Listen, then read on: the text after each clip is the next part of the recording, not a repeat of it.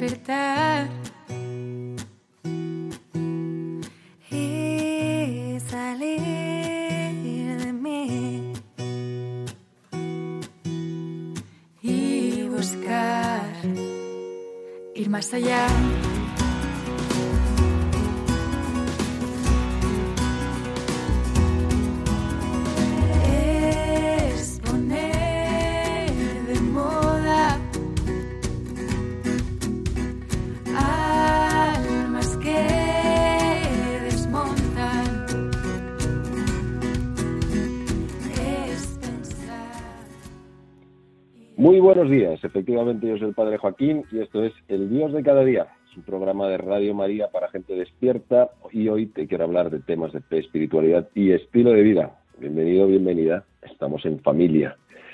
Son varias las cosas que quiero poner hoy sobre la mesa en este fantástico lunes de agosto y uno es que hace exactamente una semana estaba volviendo de la JMJ y quiero compartir mi experiencia, lo que ha sido, lo que ha supuesto para mí y para mí como sacerdote. Yo con un grupo de jóvenes maravillosos y bueno, pues esto también ha tenido un impacto en mí, no solamente en los, en los jóvenes que han estado allí, sino también en nosotros que íbamos acompañándolos. Además, quiero tratar un par de temas sobre un evangelio que hemos escuchado hace poquito, precisamente ayer y que me parecían mm, suficientemente interesantes y, fuertes como para meditarlos ahora que estamos comenzando en, este, en esta nueva semana. Estés de vacaciones o estés trabajando. Supongo que, en cualquiera de los dos casos mm, el Evangelio tiene algo que decirnos y algo que, y algo que contarnos. Pues sobre la JMJ eh, ¿Qué contar? Ha sido, una, unos días espectaculares. Nosotros tuvimos la suerte de poder eh, ir con la organización de la, de la DELEJU, la, Delegación de Juventud de nuestra diócesis de Madrid. Íbamos un, grupo grande de jóvenes desde nuestra parroquia, de San Clemente Romano, íbamos varios sacerdotes, pudieron acompañar el grupo y, y han sido pues dos semanas de de estar mano a mano, todos juntos y, muy acompañados y cuidados de, los portugueses, que nos han hecho una acogida espectacular. Normalmente la JMJ primero tiene una semana previa, que es lo que se llama la Semana de las Diócesis, en las que nos asignan como parroquia a un pueblecito o varios pueblecitos perdidos y, y acabamos en dos pueblos, uno llamado Curel, Corel, otro Guerán, en la diócesis de Braga, al norte. De hecho, aquello nos recordaba Galicia, era como, estar allí, pero, pero hablando un poco distinto al, al gallego. Gente, gente queridísima, nos han acogido en sus casas, íbamos, o sea, ellos nos, nos, nos acogían en grupitos de dos, de tres, de cuatro, de cinco, en sus hogares y, han hecho pues como si fuésemos sus hijos y así tal cual. aún siendo yo padre, he sido, he sido como un hijo más dentro de una familia queridísima. Nos han enseñado y nos han hecho partícipes de sus mayores tesoros, de, de las cosas pues, pues bonitas de sus campos, de sus negocios, de su modo de vivir. Y así estuvimos una semana compartiendo vida y mucha oración. Eh, fue bonito porque ellos todos todos los días nos tenían preparadas una oración por la mañana. Uno de los días nos dijeron, oye, pues nos gustaría orar como vosotros oráis. Y, entonces preparamos nosotros la oración. Nosotros en la parroquia de San Clemente eh, utilizamos mucho la oración de alabanza, con muchos cantos y, con expresión pues también física, eh, alegre, también meditativa. Juntamos todo eso y se lo presentamos, eh, oramos junto con ellos, una cosa preciosa. Siempre, siempre cuando uno tiene al Señor y a Jesús en medio, se genera comunión, se genera corazón grande. Eso pudimos vivir esas, esa semana. Y después, la semana siguiente, ya era la semana grande, íbamos, bajamos a Lisboa y nos alojamos en un polideportivo. Fue una semana de dormir en el suelo, como todo el mundo, y, y, de constantes actividades. El, nivel de cansancio, grande, grande. Y, bueno, ese es el motivo por el cual tengo la voz tan tomada y un resfriado que todavía me dura después de, todos estos días. Eh, casi casi he, ido empeorando, pero, pero con el corazón grande. De hecho, uno de los, de los frutos más bonitos que, que he percibido y que han quedado en mí han sido precisamente el tener el corazón ensanchado. Eh, como con más ganas de orar, de ponerme en la presencia de Jesús, de mantenerme en ella. precisamente el día después, el lunes, a estas mismas horas, me ponía delante del sagrario en mi parroquia para orar e ir recogiendo la experiencia vivida en esas dos semanas.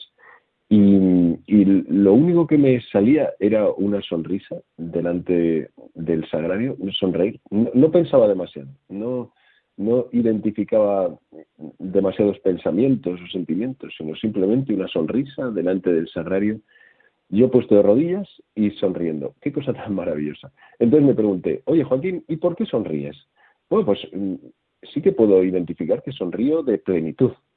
¿Y, plenitud por qué? Pues pues porque estoy agradecido, agradecido por tantísimas cosas que han ocurrido durante esos días.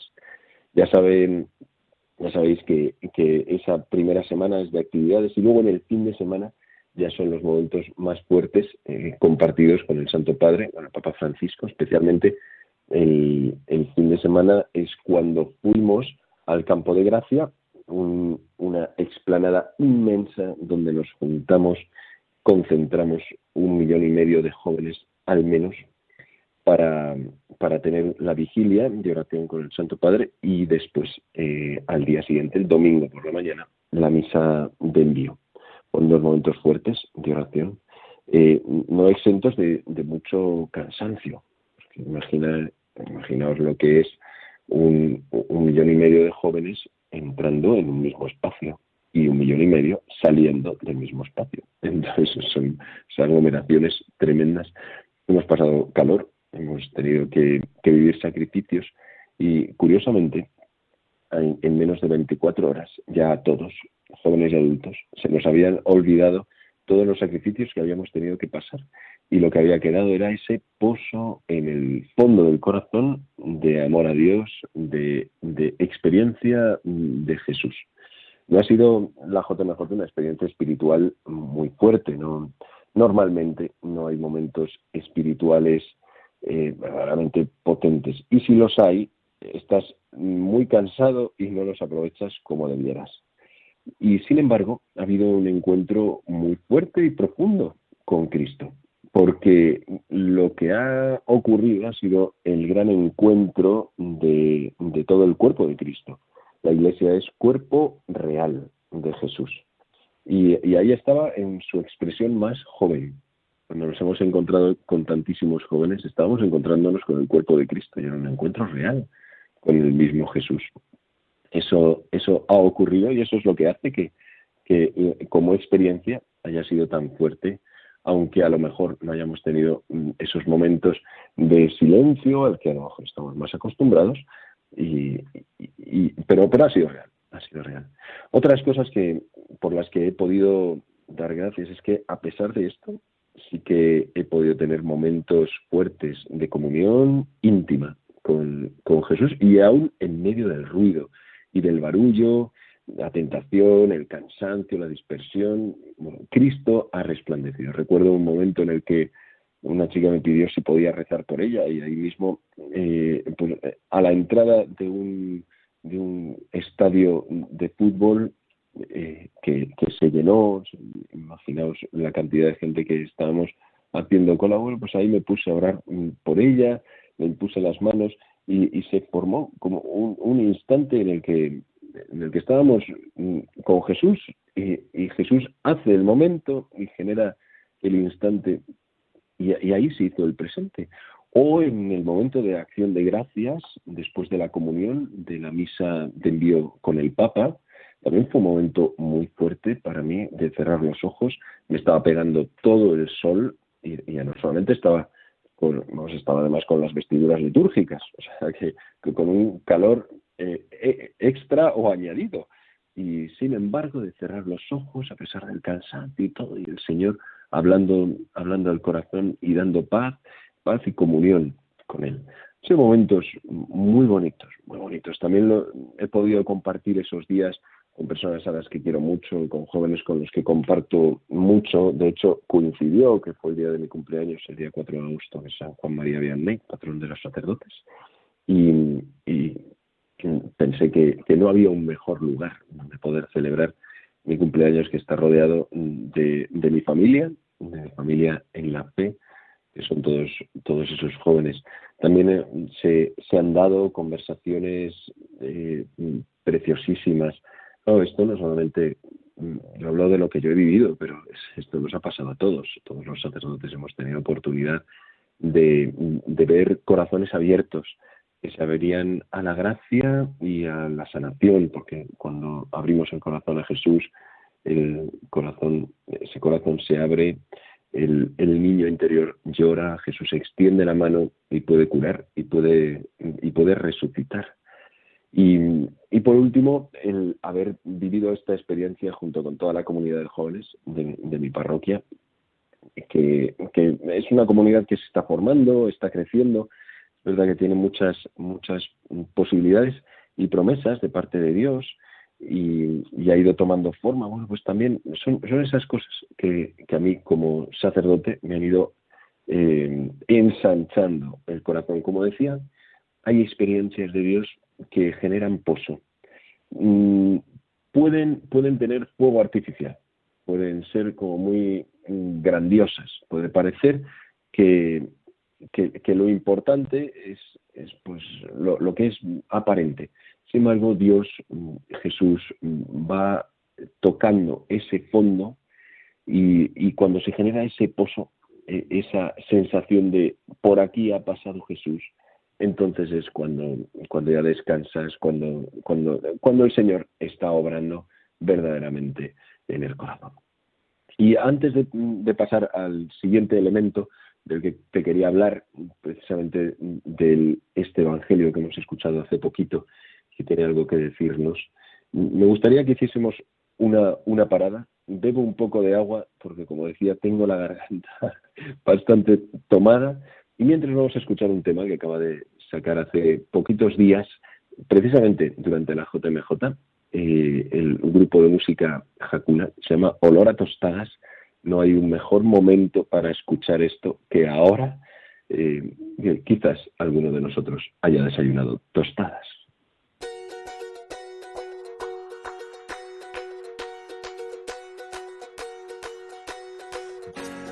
Darse por la vida Basta de quererla comprender. Tan solo has de meterte en ella y descubrirte en la grandeza de su sencillez. En un beso, una caricia, en el agua por los pies, en el olor a unas tostadas, la mirada de un bebé sal de ti, que todo te afecte. Ríe, duerme, sufre, siente, no te das cuenta, vive el presente. Es tan sencillo, tan sencillo, que el hombre no es capaz de soportar. Basta con vivir con toda el alma, basta con creer en ese pan.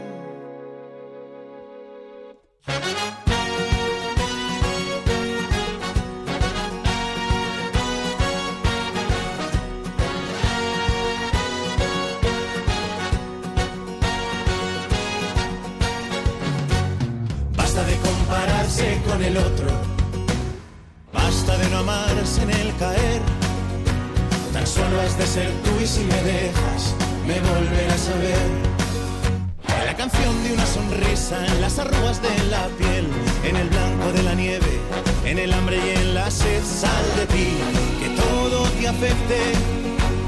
Llora, quiere, grita, calla, no te das cuenta, la vida pasa. Es tan sencillo, tan sencillo, que el hombre no es capaz de soportar. Basta con vivir con toda el alma Basta con creer en ese pan. Qué importante es tener una vida con sentido, es decir, con una dirección.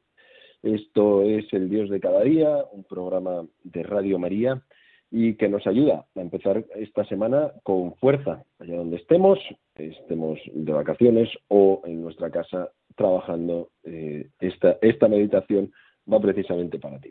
Nos decía el Evangelio de ayer un par de cosas que me gustaría reseñar y que, y que van, a ser van a ser enseñanzas que nos, que nos impulsen.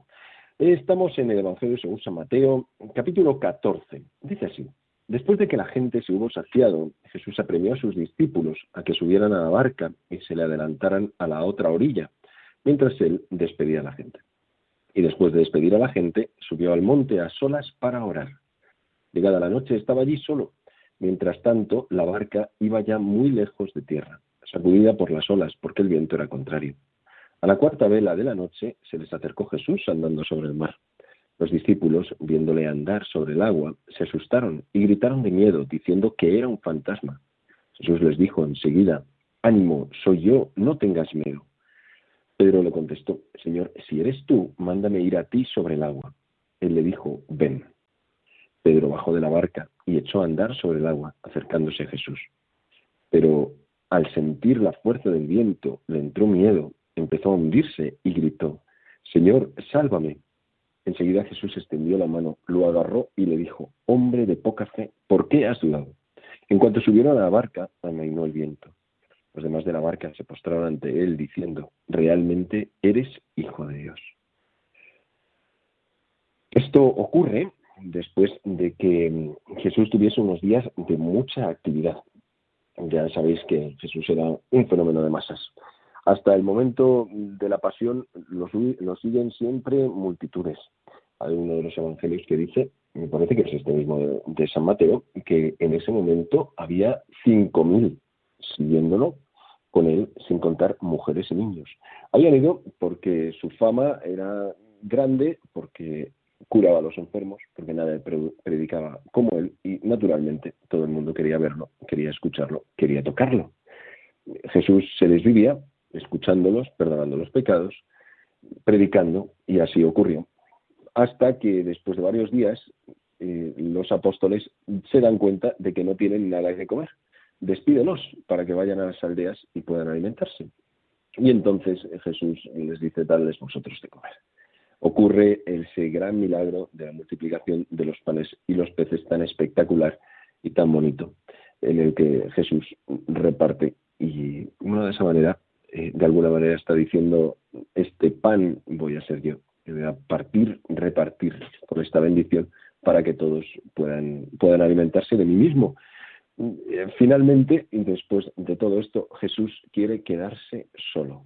Estaba yo pensando en estos días de vacaciones en, tantos padres y madres de familia que desearían poder enviar a todos por delante y decir, dejadme a mí, que me quede yo aquí solo un tiempecito, eh, es, el sueño de todos, de todos los padres y madres de familia. Eh, y Jesús así lo hizo. despidió a la, gente, a las multitudes, a sus apóstoles, los más cercanos, los mandó por delante, a, a la otra orilla, en la barca, y Jesús se quedó allí a solas para orar. Este momento en la vida de Jesús era importantísimo, se repite numerosas veces se ve en los evangelios como Jesús, después de grandes actividades, se quiere quedar solo. No se pone una serie de Netflix, no se echa la siesta, no se va a dar ni siquiera un paseo, él solo, no, sino que busca un ratito de oración para, para volver a conectar con Dios, con su Padre y para presentarle todas esas personas, todos esos rostros, esas vidas, esos corazones a Dios y Él como, como el gran intercesor, el gran intercesor nuestro, así, así lo hacía. Y Y, era, y era importante, y, pienso que también es importante esto para nosotros, porque, porque precisamente cuanto más ocupados estamos, cuanta más actividad tenemos dentro de nuestra vida, entonces más necesidad tenemos de orar, de guardar momentos para estar con el Señor. Y estos momentos solamente ocurren en el silencio. Luego, luego puede, puede haber instantes, como te contaba de la JMJ, en los que el Señor derrama su gracia. Oye, pues te doy este momento, pero los tiempos normalmente y en la rutina diaria y también en la rutina de las vacaciones hace falta generar esos tiempos de silencio. Si no lo generamos nosotros, nadie nos lo va a dar.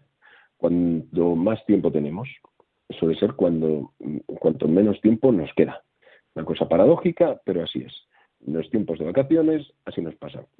Y queríamos y queríamos y queríamos haber hecho esto y aquello y tal, y luego no nos queda tiempo. ¡Qué barbaridad! Bueno, eh, es un reto en este tiempo de vacaciones eh, buscar esos momentos para poder estar con el Señor y que no se nos escapen para, para, precisamente para todas esas cosas que vivimos, como Jesús, poder también presentárselas a Dios Padre y que la vida no sea la que nos vive a nosotros, sino nosotros a ella. No nos pase por encima, sino que nosotros seamos los que caminamos sobre ella. y precisamente hablando de esto, el otro punto del que te quería hablar es esta cosa maravillosa que le pasa a Pedro, y es que camina sobre las aguas. ¡Qué barbaridad! Eso debió de ser impresionante. Te imagínate a Pedro subido en la barca, la barca zarandeándose, Pedro sacar una de las piernas de la barca, pisar, intentar tocar el agua, pues como, como hemos hecho todos alguna vez para, para probar si el agua de la piscina está fría o está caliente, y, y, y él notar que el agua ejerce resistencia y, oh, si me puedo apoyar en ella, se apoya, se apoya, se saca el otro pie y empieza a caminar sobre las aguas. Qué magnífico, qué maravillosa sensación. El Pedro había, había anticipado esto con una petición. Le dice a Jesús tal cual, Señor, si eres tú, mándame ir a ti sobre el agua. Mm, cuidado porque no le dice Pedro a Jesús, eh, Jesús, si eres tú, mándame que camine sobre las aguas, déjame caminar sobre las aguas, como si Pedro estuviese pidiendo un superpoder, que es caminar sobre las aguas. No, no, lo que le estaba pidiendo era caminar a ti sobre las aguas, hacia ti sobre las aguas. Esto es. Y, y entonces Pedro empieza a caminar hacia Jesús hasta que hay un momento en el que se despista. Empieza a notar el viento, las salpicaduras, el mar que se está moviendo y entonces es cuando empieza a perder la seguridad y empieza a hundirse.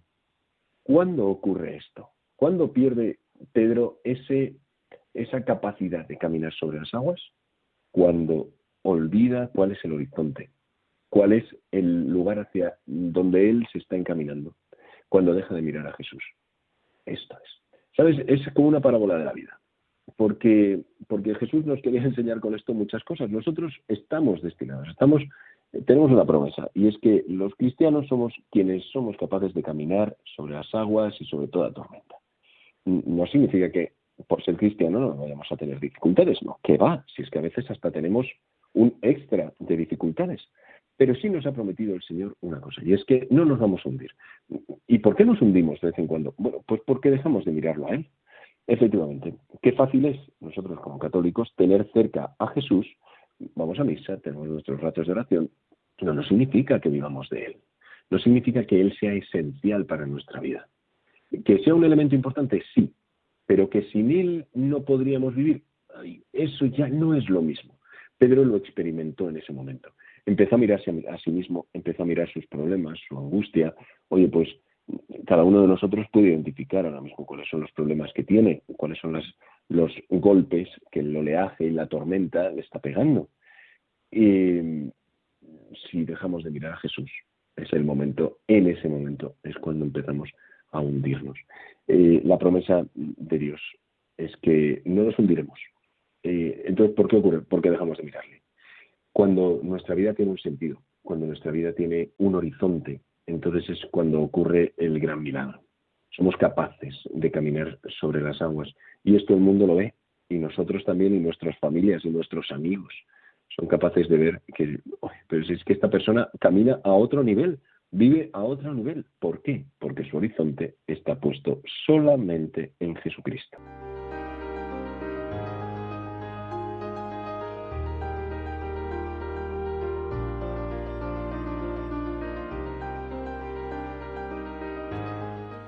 Finaliza en Radio María El Dios de cada día, hoy desde la Archidiócesis de Madrid con el Padre Joaquín Hernández.